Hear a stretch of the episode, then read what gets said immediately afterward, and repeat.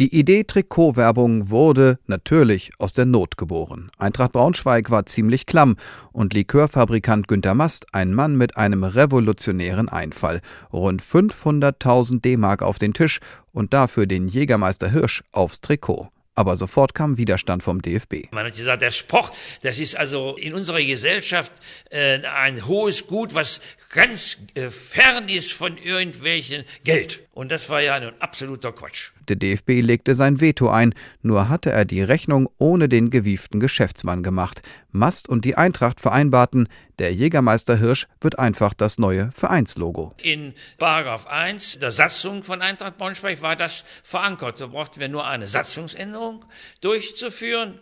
Slöwe raus, Hirsch rein. Aber noch war die Sache nicht durch. Eine Stunde vor der Premiere am 24. März 1973 beim Spiel Braunschweig gegen Schalke erhielt Schiedsrichter Walter Eschweiler einen Anruf des DFB. Der Hirsch auf der Brust dürfe auf keinen Fall höher sein als 14 Zentimeter. Man hat mir ein Schneidermaß besorgt und unter Berücksichtigung aller Fakten habe ich das in rheinischer Form nachgemessen, nach dem Motto sitzt, passt, wackelt und hat Luft. Und siehe da, der Hirsch war wirklich nicht größer. Von da an spielten die Profis von Eintracht Braunschweig im Zeichen des Hirsches. Gewöhnungsbedürftig, von manchen sogar belächelt, ja verspottet als wandelnde Litfaßsäulen. Mannschaftskapitän Bernd Gersdorf aber fühlte sich wohl in der Rolle als Vorreiter und privilegierter. Anfang der 70er Jahre bekamen wir Clubanzüge, wir bekamen besondere Trainingsanzüge, also in den sogenannten Unternehmensfarmen. Also als Spieler hatte, hattest du plötzlich eine ganz hohe Aufmerksamkeit, ja, auch außerhalb des Spielfeldes. Zu Weihnachten gab es die obligatorische Kiste Jägermeister Freihaus und Firmenchef Mast hielt auch Kontakt zum Team. Ich war damals Mannschaftsführer, durfte dann äh, jeden Montag dann zu ihm aufs Sofa nach Wolfenbüttel kommen und dann hat er immer wieder gefragt und hat sich erkundigt, wie das mit dem Sport ist, weil er hat mit Fußball gar nichts am Hut gehabt.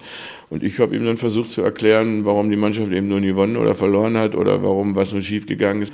Und es war eine sehr angenehme Zeit. Juristisch ging der Hickhack mit dem DFB aber weiter. Der Hirsch war zwar das Logo, aber der Schriftzug Jägermeister durfte nicht mit aufs Trikot. Diese echte Werbung wurde erst Monate später erlaubt. Das Hin und Her für den Likörmacher Mast war es die beste Publicity. Er hatte zwei Jahre lang hohe Aufmerksamkeit, auch in den, nicht nur in den Sportmedien, sondern auch in den aktuellen Medien. Und es war ja revolutionierend. Und äh, es begann im Grunde genommen dann das Zeitalter der Trikotwerbung. Schon bald zogen andere Clubs nach. Der HSV warb für Campari, Frankfurt für Remington, Düsseldorf für Allkauf. Jägermeister blieb den Braunschweigern bis 1987 treu.